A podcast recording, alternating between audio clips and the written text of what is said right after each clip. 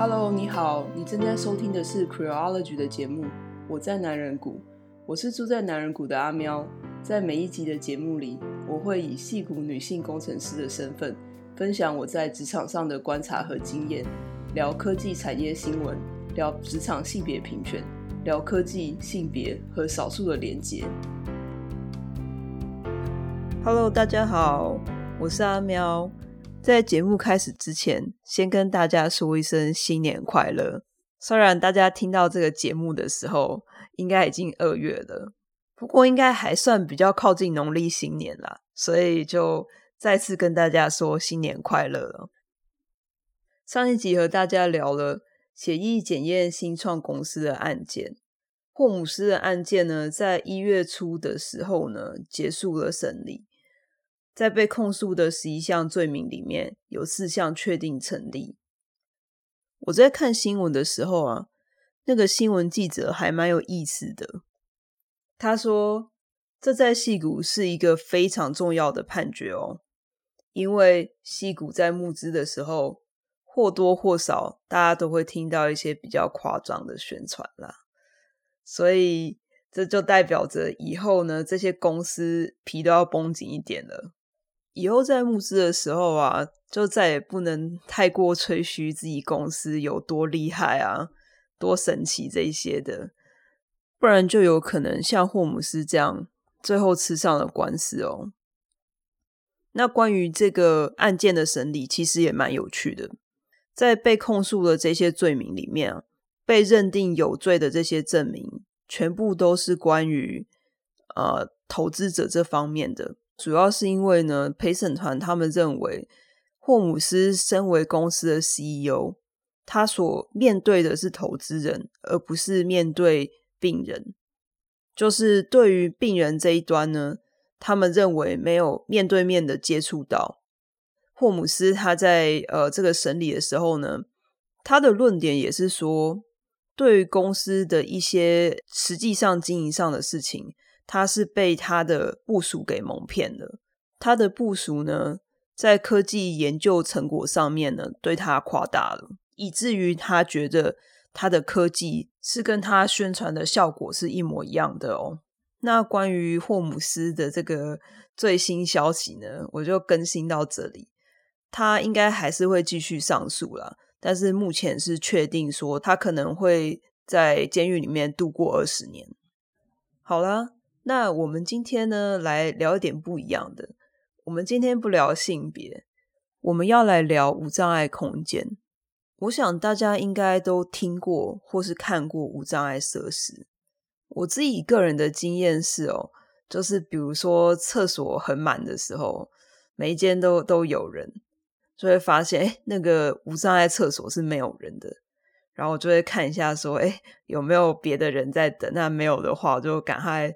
冲进去解放一下，然后再赶快跑出来，或者是说呢，有时候我在推东西的时候，比如说行李箱好了，嗯，在推的时候呢，就觉得要过楼梯啊，很不舒服，或是有一些呃马路上会有一些阶梯，然后那时候就会发现，哎，旁边有一个小坡道可以可以推我的行李，就觉得哎还蛮方便的这样子。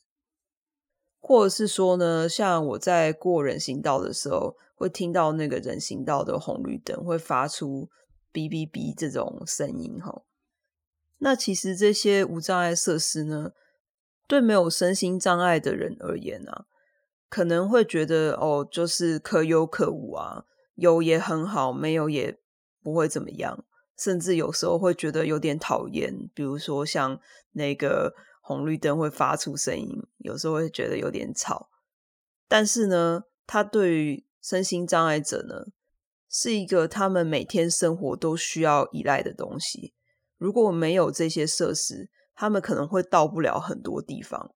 比如说，他可能只是需要过一个马路，去他家对面的便利商店买一个早餐。但是如果没有这些无障碍设施的话，他可能会，比如说遇到阶梯非常的难上下，或者是说因为红绿灯没有这些 B B B 的辅助，让他知道说哦，现在是红灯还是绿灯。那大家可能觉得我很奇怪齁，这个不是 queerology，我们不是应该要讲性别吗？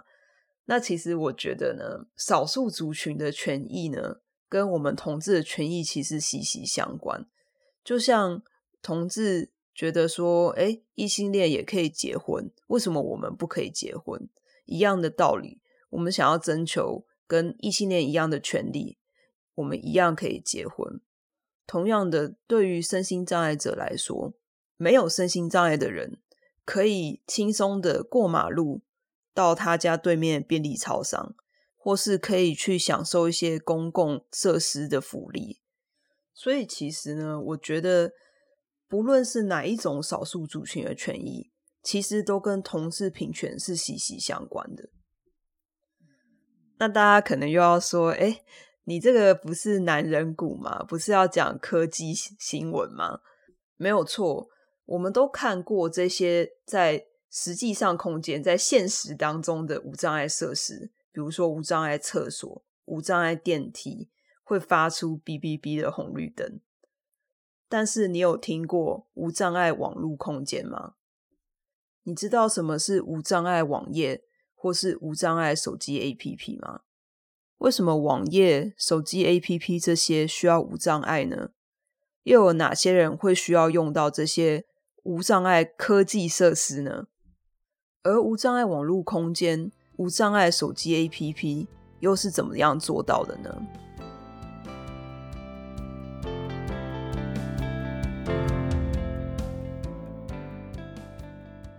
什么是无障碍网络空间呢？简单的来说，无障碍网络空间就是让一般的网页，虽然它是同样的功能跟内容，但是有提供另外的方法，去让身心障碍者。能够阅读这些内容，甚至可以在网站上面做互动，让他们在网络的世界也是畅行无阻的。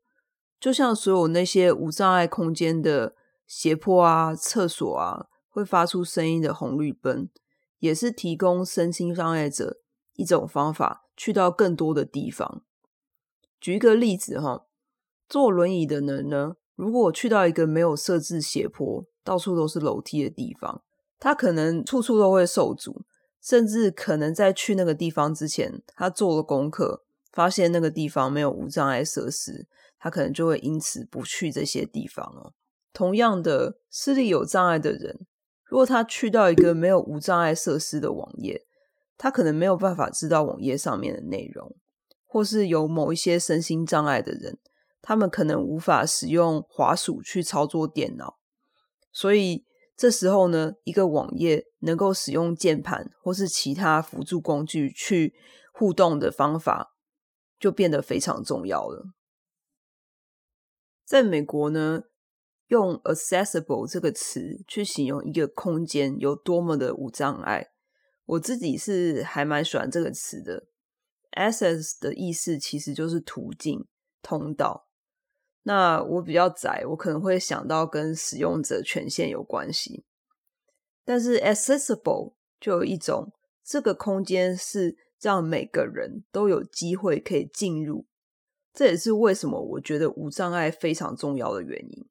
在多元的社会里面，不同的人，不论他们的身心状况，或是种族、年龄、性别，应该都要有机会去使用一个公众的空间。网络空间也是。现在这个时代呢，大家很依赖网络，很多的资讯也都来自于网络。所以，当网络的空间对身心障碍者不友善的时候，其实就是把他们放在一个资讯弱势的地方。尤其现在，因为时代变迁啊，越来越多的服务，比如说网络银行啊，政府的一些电子化的设施啊，其实越来越多呢，都到网络上面去了。所以，无障碍网络空间这个议题啊，也会随着越来越多东西会在手机 APP 上或是网页上而变得更重要。所以，其实这个议题啊，最近这几年在美国非常的红，像在很多大型的开发者会议上面，都会多少会有一两个演讲是关于是无障碍网页空间的。这几年，美国公家机关还有某一些行业，比如说银行之类的网页，都被要求必须要无障碍的功能。也有很多公司开始专门培养一些无障碍网络空间的专家，让他们在他们公司的产品上面放更多心力，对身心障碍者更加友善。那现在好像讲得很抽象，什么是无障碍网络空间？嗯，举一个例子好了。对于有视觉障碍的人来说，因为视觉障碍的关系，他没有办法阅读网页。有些人没有办法像视力正常的人一样操作滑鼠，因为他看不见，没有办法点。所以呢，他们大多都仰赖读字机和键盘去操作电脑。通常读字机呢，应该都伴随着电脑的作业系统或是手机系统，其实都有安装了。所以，其实你的手机跟你的电脑应该都有读字机，而读字机的功能呢，就是把荧幕上所有的字都念出来。那我在这里讲的不是说只有视力正常的人看到的字，而是包括所有你能够点的连接或是图片等等，读字机都会清楚的讲出说，哎，这是一个按钮，你可以点；这是一个连接，你可以点；或是呢，如果有一张图片呢。它里面会有文字叙述，那读字机就会念出来，让身心障碍者能够看见这些图片的内容。好，我讲了这么多，那我想说，还是让大家听听看读字机是怎么运作的。那这这里呢，先跟大家打一个预防针哈。第一个是，大部分的读字机的使用者，通常他都会把读字机的速度调到最快。那其实我用的是已经算是蛮慢速的，只是听起来还是会比较快，会有点奇怪哈。第二件事情是呢，其实一般人在使用读字机的时候会觉得有点恼人，因为所有东西都会被念出来，而且是用快速的方式。所以等一下大家如果觉得很刺耳，或是觉得有点不知所以的话，我我尽量把奇怪的地方剪掉。然后尽量让大家能够稍微体验一下怎么样使用读字机这样子。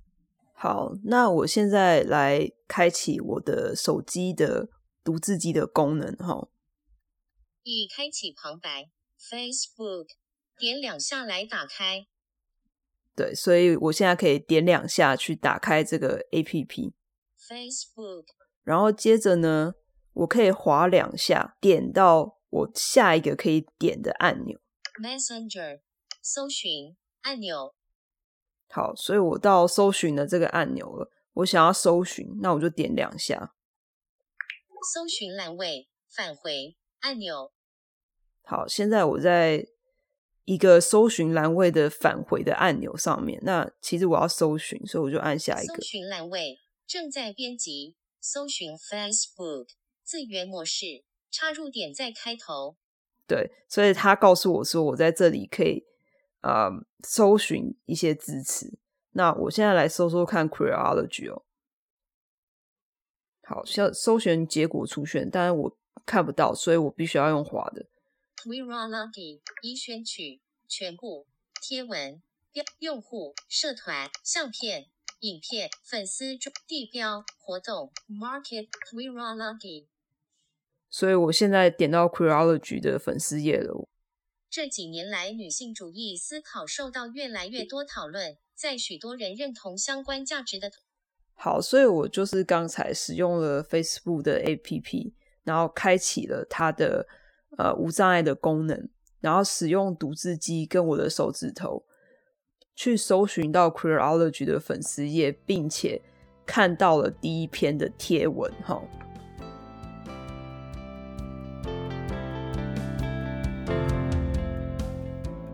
希望大家现在对读字机有个概念，大概知道它是怎么样运作的。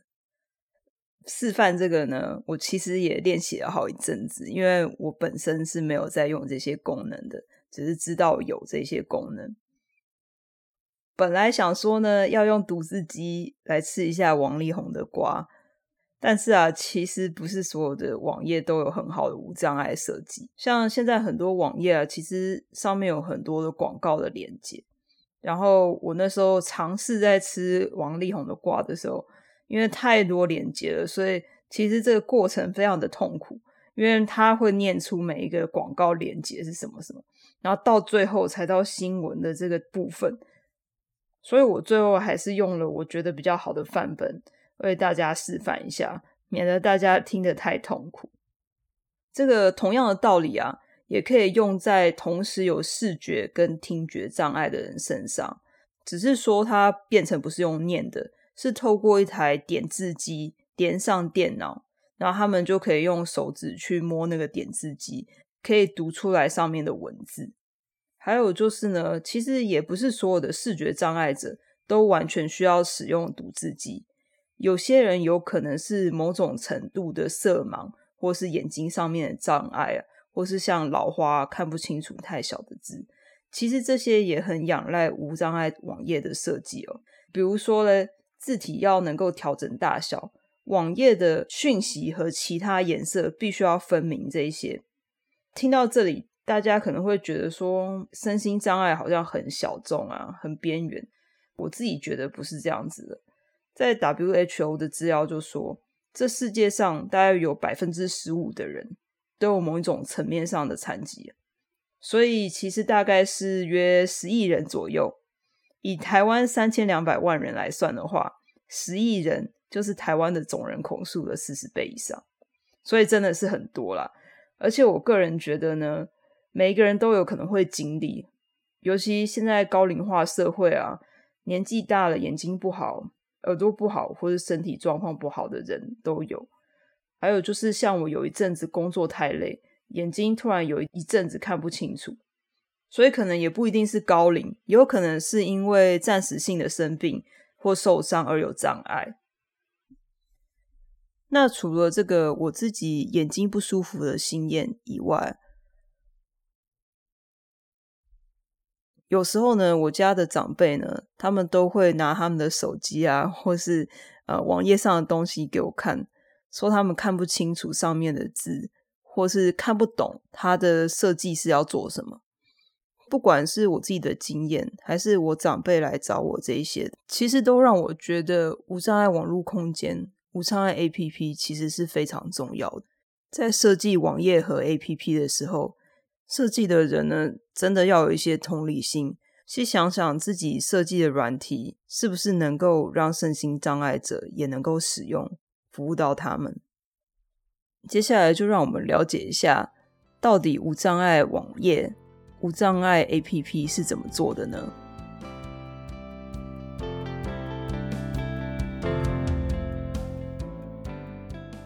其实无障碍网页啊，和其他的无障碍设施一样，不是网页做好，它自动就会有这些功能。常常是需要透过工程师正确使用我们眼睛看不到的标签，去注明网页上这个是一个连接，这是一个图片，图片里面的内容是什么。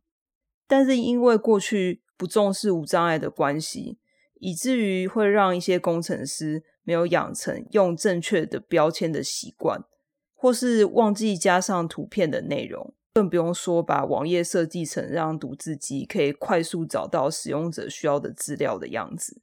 比如说刚才我举的一个例子是想要吃王力宏的瓜，可是呢，网页上却充满了广告，而且这些广告还都在新闻的上方，以至于读字机呢会先念完广告才念内容。当广告数量很多的时候，那念起来真的是很可怕。我们刚才那段示范里面啊，其实我已经剪掉很多在念连结的时间了，不然真的念起来就是大家应该会听到疯掉。就整集我们就听念连结就可以了。总之，过去因为大家没有很重视无障碍网络空间跟无障碍 APP 这方面的议题，所以往往啊一些网站啊或是 APP。他们其实都没有花心思在无障碍这一块。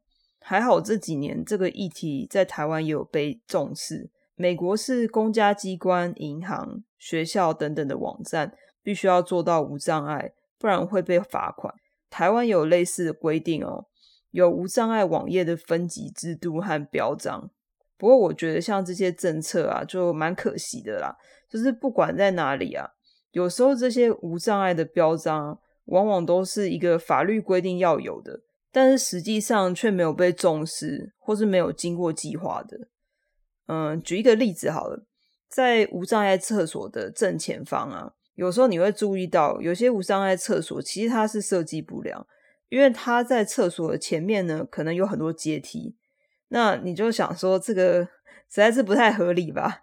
叫一个坐轮椅的人怎么进去那间无障碍厕所？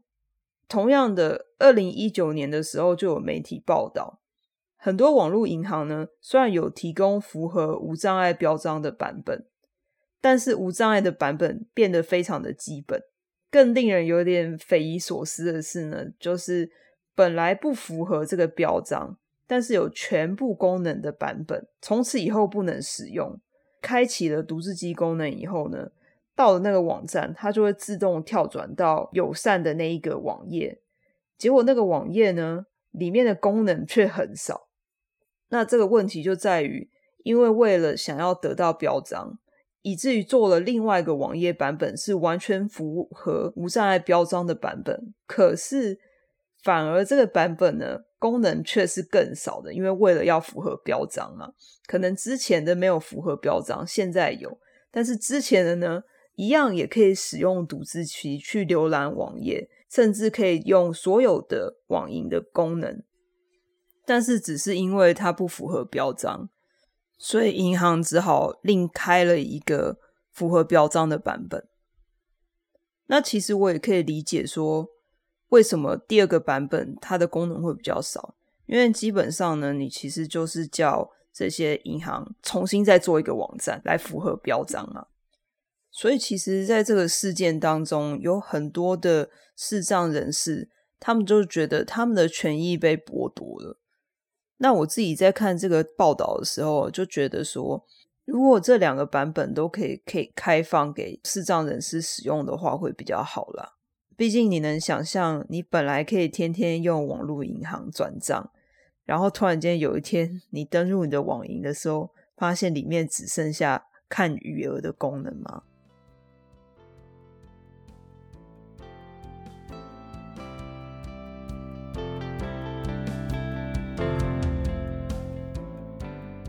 今天大概就讲到这里。总结一下，无障碍网页和 APP 和无障碍空间都是提供身心障碍者更平等的获得资讯、使用服务的设施。在电脑和手机上，通常都透过读字机、点字机、颜色、文字大小、键盘或是声控去达成无障碍。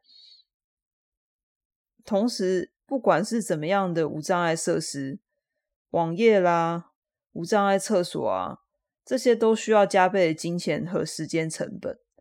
对于企业来说，其实是一笔不小的负担。我们现在的社会要求科技更进步，更快网路，更快推陈出新的 APP 的功能，其实这些都是成本。我自己看到的是。为了能够服务更多的人，为了保护更多使用者的隐私，这些时间和金钱的成本都不小。但是在这个追求快速的时代，我觉得如果企业和消费者都能够放慢脚步，未来的科技产品才会越来越能够满足更多元的人，或是保护更多使用者的资讯。不过我自己是比较悲观。除非无障碍网页空间的这些法令能够更加清楚、更有计划，不然的话呢，毕竟每个人都想要更快速、方便的生活。如果能够现在方便，牺牲少数人的权益，好像是合乎常理的想法。只是希望我今天在节目上聊这些，让大家知道说，身心障碍并不是少数。每一个人都有可能经历身心障碍这一个过程。希望我今天在节目上聊的这些啊，能给大家一些反思。在你批评不多元的时候，不重视用户隐私的时候，想想你自己是不是也享受了其中的方便、免费？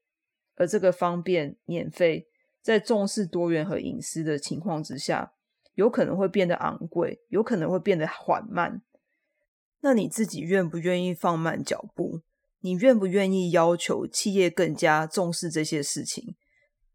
即使那代表着你未来要付出更昂贵的成本，你需要等待更久才能获得新的功能。好啦，今天就讲到这里。嗯，我觉得今天讲到最后好像变得有点沉重哈，但是其实我只是想要提供一个作为呃工程师的一个观点，因为其实现在有蛮多人对一些科技公司呃蛮多负面的批评齁。我不能说这些科技公司他们就是不邪恶，嗯、但是呢，我觉得邪恶呢是我们造就出来的。因为我们喜欢免费的软体，所以这些科技公司呢，才用各种其他的方法赚钱。以前不知道在哪里听过，你怎么样消费决定这个世界是什么样子的。其实很适合拿来作为这一集的结尾。希望大家下次在选择使用任何的网页服务或是 APP 的时候，注意一下这些企业是否注重少数人的权益，再决定要不要使用他们的服务吧。那今天就到这里，我们下次见，拜拜。